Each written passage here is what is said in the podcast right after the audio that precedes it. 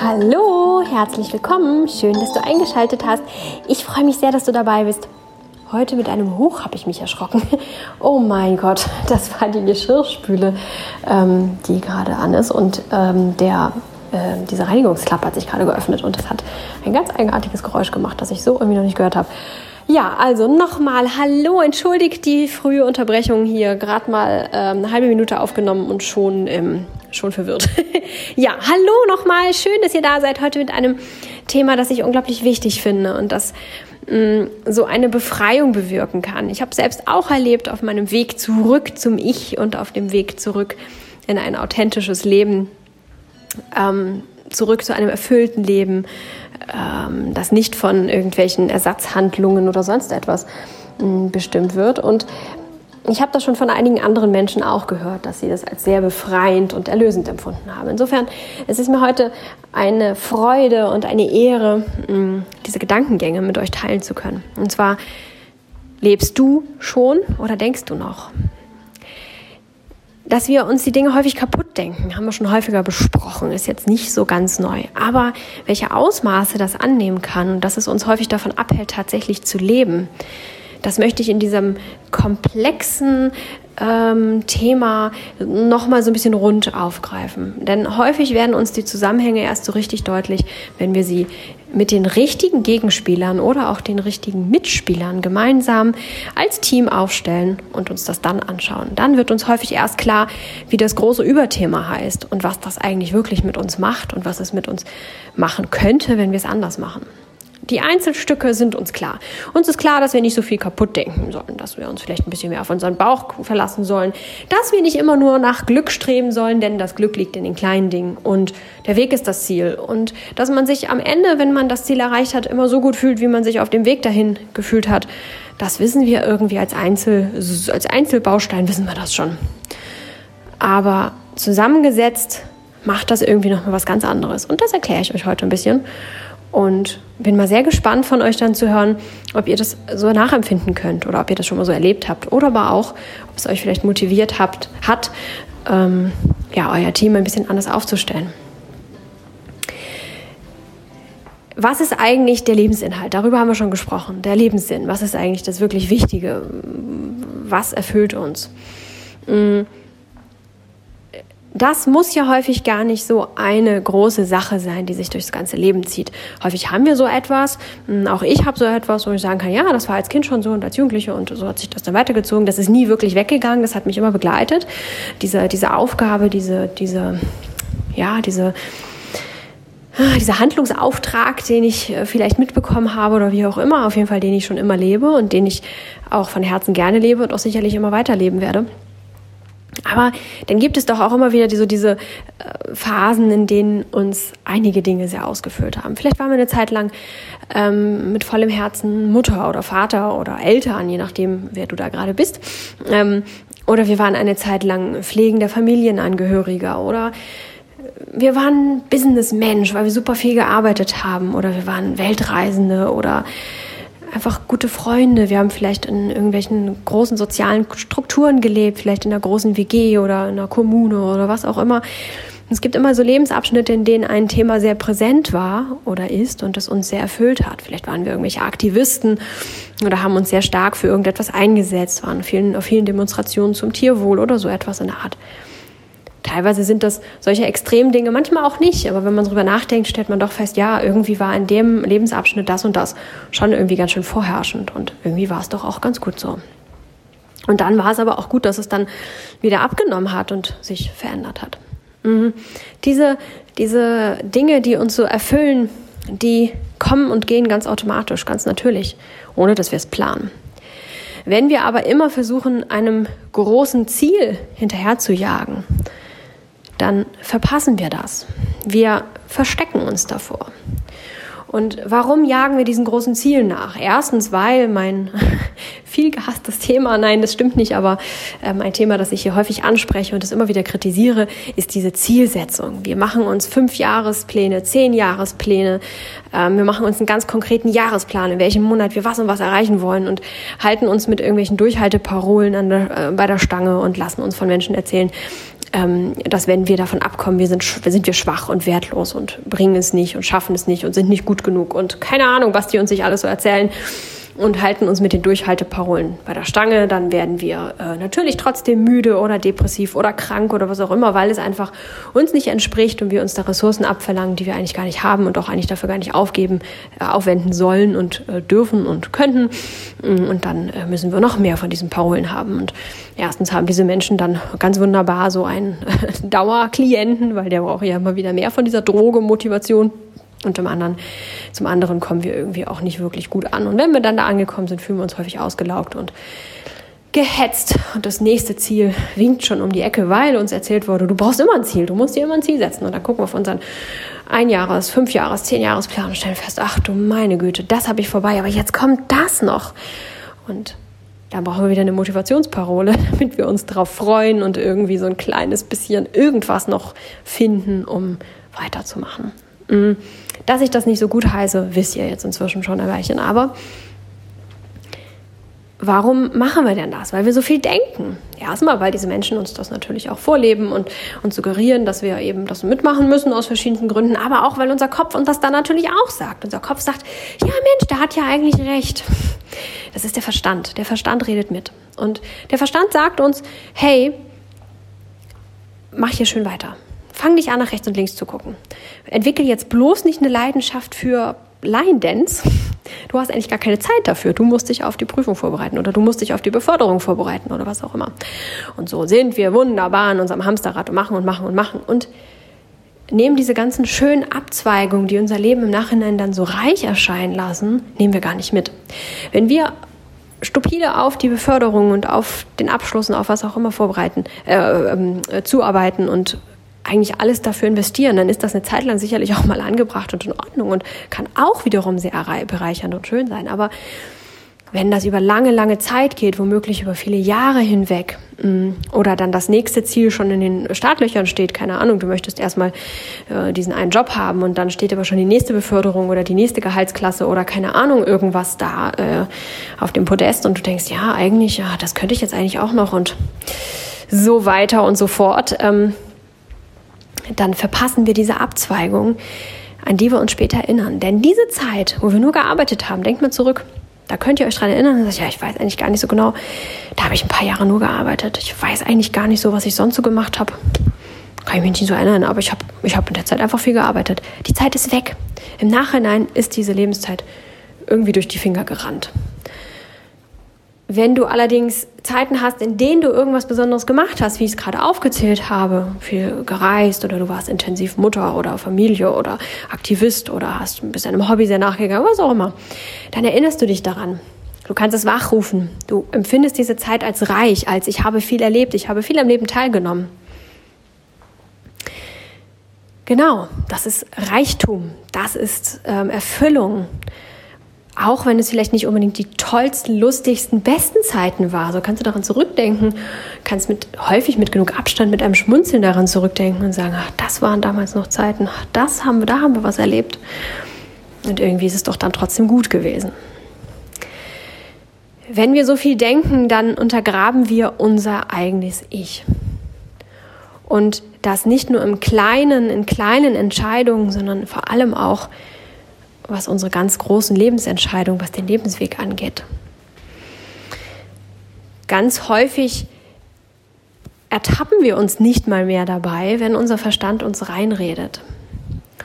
Und so werden aus kleinen Entscheidungen letztendlich ein ganz anderes Ich. Fangen wir mit Kleinigkeiten an. Heutzutage wird ja alles, was wir machen, irgendwie von unseren Mitmenschen ganz genau bewertet angeschaut, bewertet, begutachtet und auch häufig kommuniziert. Dann bekommen wir erzählt, dass wir uns falsch ernähren, dass wir nicht umweltbewusst genug durch die Gegend laufen, dass wir das Falsche gekauft haben, die falschen Firmen unterstützen. dass wir doch besser mit der Bahn oder mit dem Fahrrad fahren sollten, statt das Auto zu benutzen. Warum können wir dann eine Flugreise machen, da ist so viel CO2-Ausstoß? Könntet ihr nicht lieber mit dem Fahrrad in den nächsten Zoo fahren oder was auch immer einem da erzählt wird, habe ich alles schon erlebt, bei mir selber als auch erzählt bekommen, dass denen das erzählt wurde.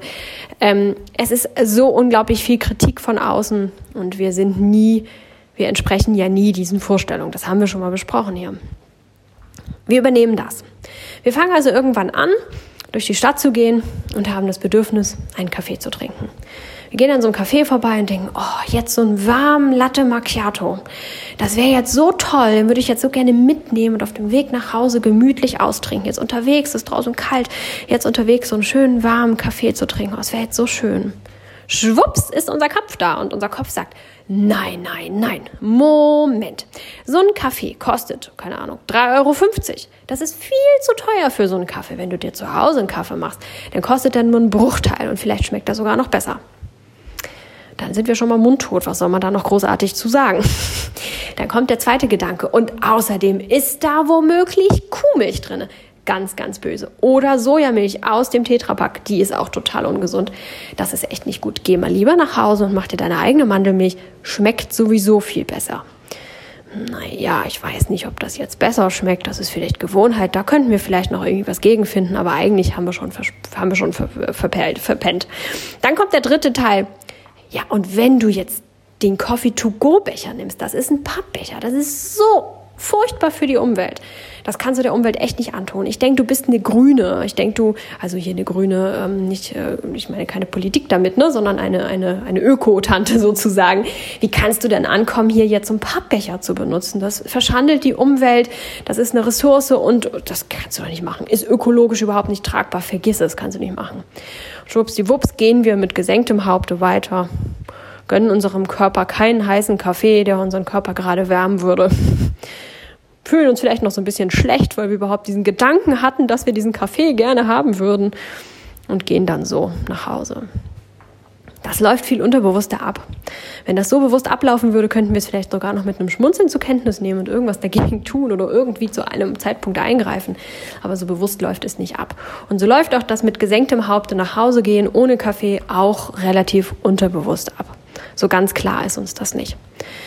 Vielleicht hätte unser Körper dieses Warme wirklich gebraucht. Vielleicht ging es ihm gerade nicht gut. Vielleicht hätte er auch einfach die Energie gebraucht aus einem warmen Getränk oder aus dem, aus der Milchzucker oder was auch immer da gerade drinne war, dass unser Körper gebraucht hätte. Vielleicht kämpft er gegen eine Erkältung an und hätte sich über die Unterstützung gebraucht, gefreut. Dieses Bedürfnis kommt ja nicht von ungefähr. Und natürlich wisst ihr, ich bin jetzt nicht diejenige, die diesen Impulsen so grundsätzlich nachgibt oder auch gerade, wenn es darum geht, vielleicht seinem Körper was Gutes zu tun, muss man ja auch immer sehr gut schauen, jetzt beim dritten Stück Kuchen und dem Impuls, den dritten, äh, das dritte Sahnetortenstück am gleichen Nachmittag zu verzehren, dass man da auch mal fragen soll, hey, will mein Körper das jetzt gerade wirklich, tue ich mir da wirklich was Gutes mit? Ihr wisst das.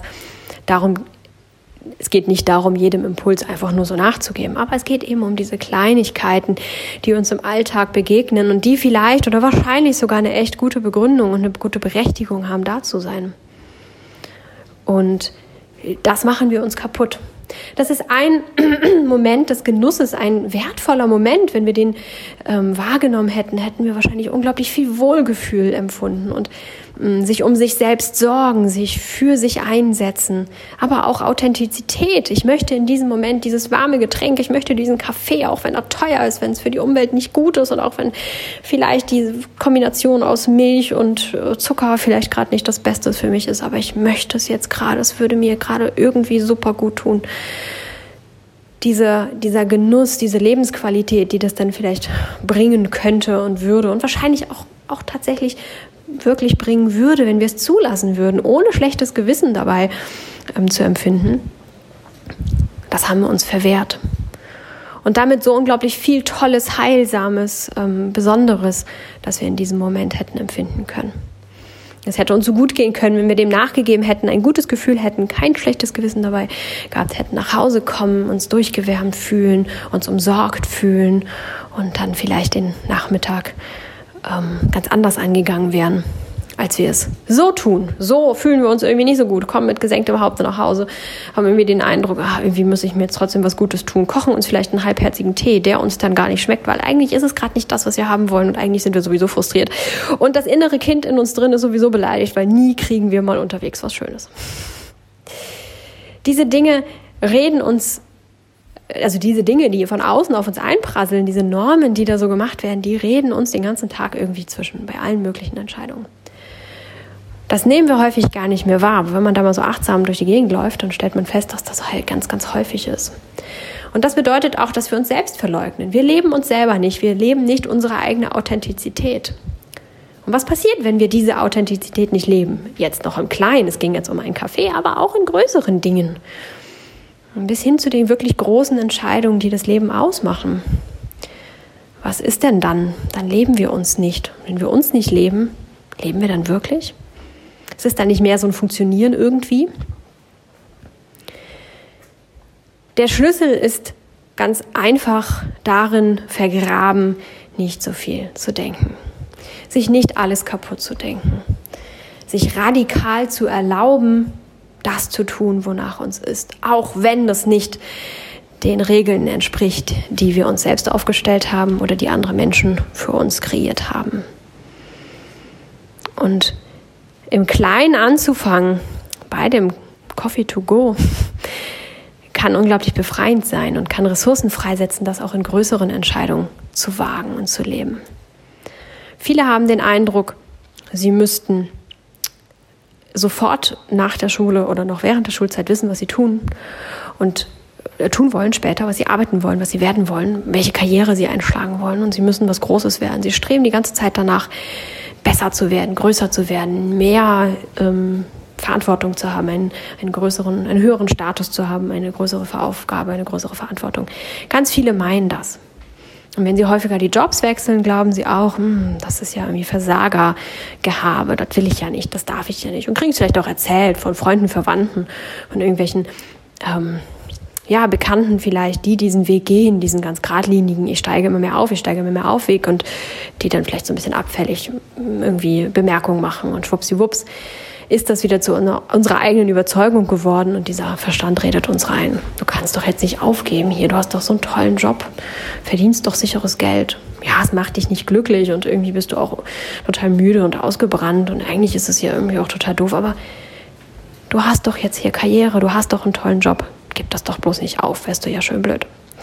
Und was machen wir? Wir machen da weiter, wir werden krank, wir werden traurig, wir werden depressiv und sind alles andere als erfolgreich. Denn erfolgreich definiert sich nicht über dein Bankkonto oder über das Lob, das du bekommst, die Anerkennung, sondern erfolgreich definiert sich über dein Lebensglück. Wenn du glücklich bist mit deinem Leben, dann bist du erfolgreich steht egal, was andere dazu sagen und ob das der Norm nach unter, der, unter die Kategorie erfolgreich fällt oder nicht. Aber auch das geht nur, wenn dein Kopf nicht so sehr mitspielt und wenn dein Kopf dir nicht reinredet. Also, auch hier wieder, wie im Kleinen, so im Großen. Die kleinen Entscheidungen, die wir uns nicht zugestehen, sind genauso wie später dann die großen Entscheidungen. Deswegen, denkst du dein Leben noch? Oder lebst du es tatsächlich? Lebst du dich? Lebst du deine Bedürfnisse? Lebst du deine Wahrheit? Oder denkst du dein Leben und handelst halbwegs danach? Denn so wirklich danach handeln kannst du gar nicht. Unser Kopf gibt uns ja nicht nur eine Richtung vor, unser Kopf gibt uns ganz viele Richtungen vor. Es gibt da ja immer so diese ganzen Fürs und Widers. Nämlich dieses, bleiben wir beim Kaffeebeispiel, ja, du willst ja vegan sein. Du könntest jetzt den Kaffee mit Mandelmilch trinken. Ja, aber warte mal, die Mandelmilch aus dem Tetrapack, da habe ich gelesen, die ist eigentlich total ungesund und die ist noch ungesünder als die Kuhmilch aus dem Tetrapack. Die darf man echt nicht trinken. Gut, dann könnte ich jetzt einen Kaffee ohne Milch trinken. Ja, aber der schmeckt ja nicht ohne Zucker und Zucker darf ich ja auch mal gar nicht. Ja, dann könntest du jetzt einen Kaffee ohne trinken oder du nimmst eine Mil äh, einen Tee oder du nimmst mal einfach gar nichts. Und diese ganzen verschiedenen Stimmen, die für verschiedene Richtungen plädieren, zufriedenzustellen, ist echt schwer. Ist echt ganz, ganz schwer. Und häufig geht es gar nicht, weil, weil sie gegensätzliche Dinge ähm, für dich bereitstellen. Die Wahrheit wirst du in dir drin finden. Das ist das eigentlich Einfache an dieser ganzen Geschichte. Man muss sich nicht fragen, was ist denn wahr? Welcher Experte hat recht? Welcher Guru, welcher Motivationscoach, welcher Lehrer hat denn nun jetzt die Weisheit in sich, dass er genau weiß, das ist richtig und das ist falsch? Das weißt du in dir drin. Du weißt, ob du vegan, zuckerfrei oder gar nichts davon sein möchtest. Oder ob du es vielleicht grundsätzlich bist, aber jetzt gerade nicht, weil jetzt gerade musst du diese Ausnahme machen. Du hast die Weisheit in dir, du hast die Wahrheit in dir, du weißt das. Und dann lebst du das und denkst es nicht nur. Wir fangen immer mehr an, unser Leben zu zerdenken und zu erdenken. Wir überlegen uns, wie sollen wir denn leben? Was ist richtig für uns? Wie soll unser Leben aussehen?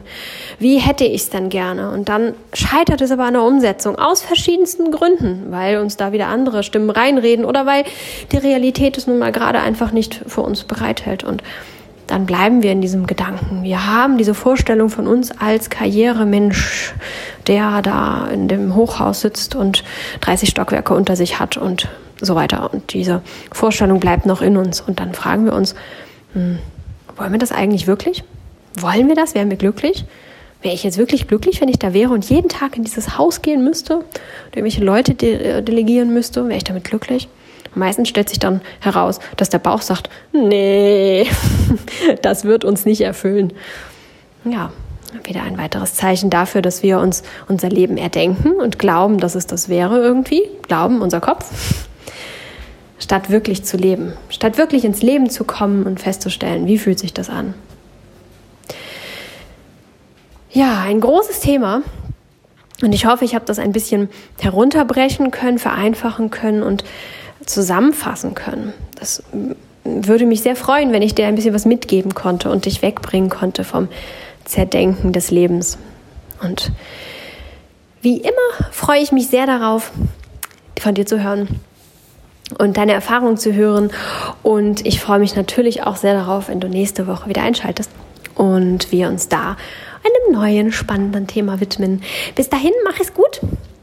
Lebe schön, lebe so richtig, ehrlich, aus vollstem Herzen heraus und lass deinen Kopf mal ein bisschen ausgeschaltet.